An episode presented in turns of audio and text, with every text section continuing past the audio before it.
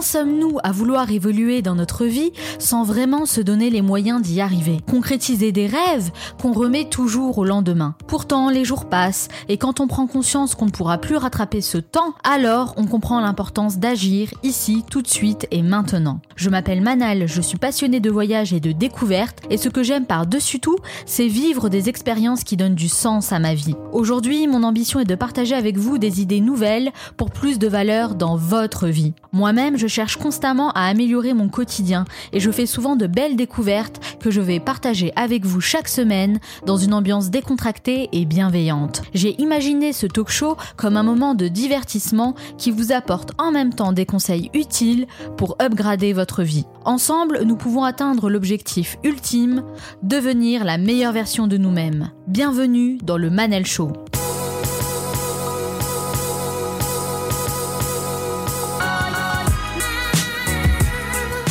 Le Manal Show, c'est votre capsule inspirante pour devenir la meilleure version de vous-même. Chaque semaine, je reçois des invités aux horizons différents et aux parcours inspirants qui partagent leurs conseils et leurs expériences. Merci d'être de plus en plus nombreux à m'écouter. Pour continuer à me soutenir, il suffit de chercher le Manal Show sur SoundCloud ou Apple Podcast, de vous abonner et de mettre 5 étoiles. Je compte sur vous. Dans cet épisode, on va se poser la question ensemble de savoir comment accéder au must mais c'est quoi le must? C'est ce qui est important pour vous dans la vie, votre idéal à atteindre. Le must, c'est tout ce que vous faites en fonction de qui vous êtes vraiment et de vos aspirations. Et ce qui est important, c'est surtout de créer un environnement qui soit en adéquation avec vos valeurs et vos aspirations, pour vous épanouir pleinement dans tout ce que vous entreprendrez. Dans la première partie, nous allons parler du développement personnel et de la manière dont il peut être bénéfique pour nous aider à trouver ce must dans notre vie. Puis je vais accueillir mon invité, Chloé Lebrun, une jeune femme qui a soif d'aventure, toujours à la recherche d'expériences insolites pour sortir des sentiers battus et suivre la route qui l'amènera vers son objectif de vie, la route du must. Dans la troisième partie, Juliette et Sofiane me rejoindront pour nous parler de projets inspirants et innovants qu'on va pouvoir utiliser concrètement dans notre quotidien.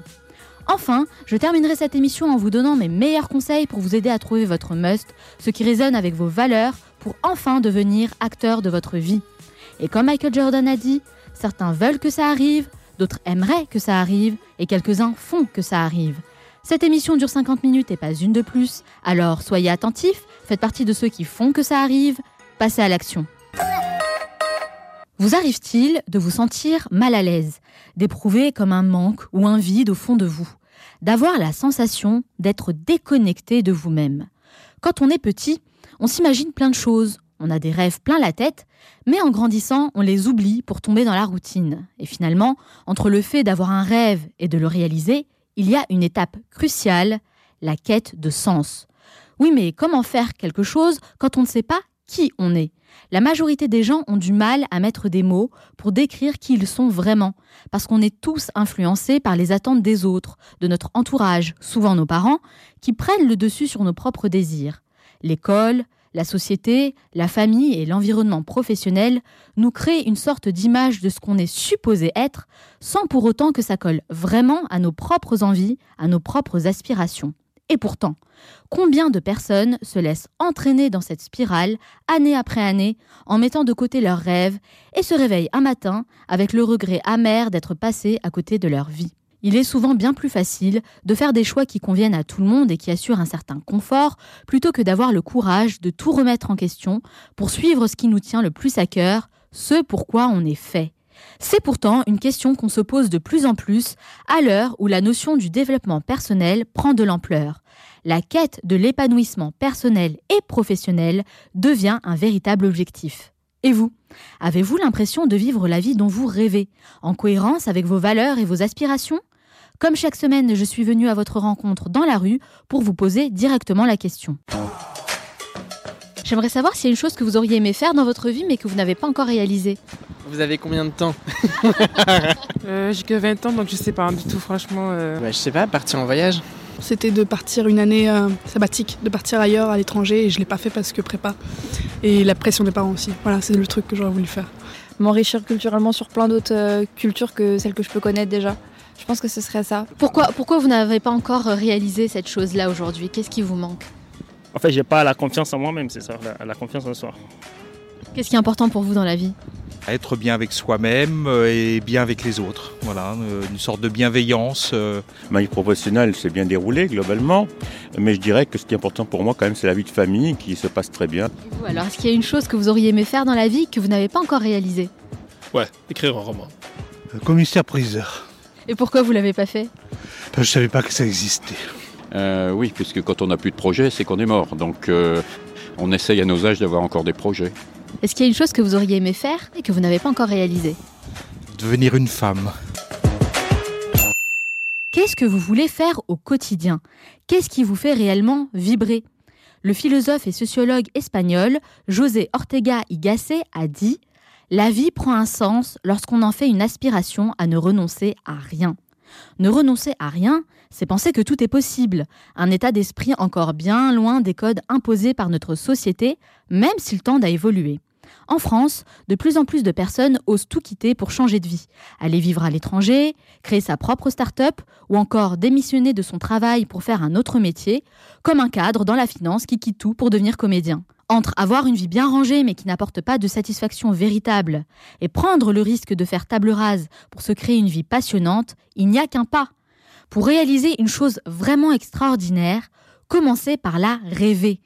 Ensuite, réveillez-vous calmement et allez d'un trait jusqu'au bout de votre rêve sans jamais vous laisser décourager. Cette citation est celle d'un grand visionnaire et d'un grand rêveur, le célèbre Walt Disney. Saviez-vous qu'en Europe, 3 salariés sur 4 rêvent de tout quitter pour changer de vie La transition professionnelle est souvent un prétexte pour une envie bien plus profonde, la réalisation de soi. Est-ce un nouveau mouvement social qui tend à devenir un modèle pour tous?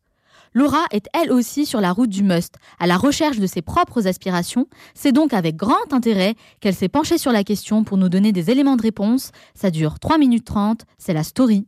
Nos compatriotes veulent le changement.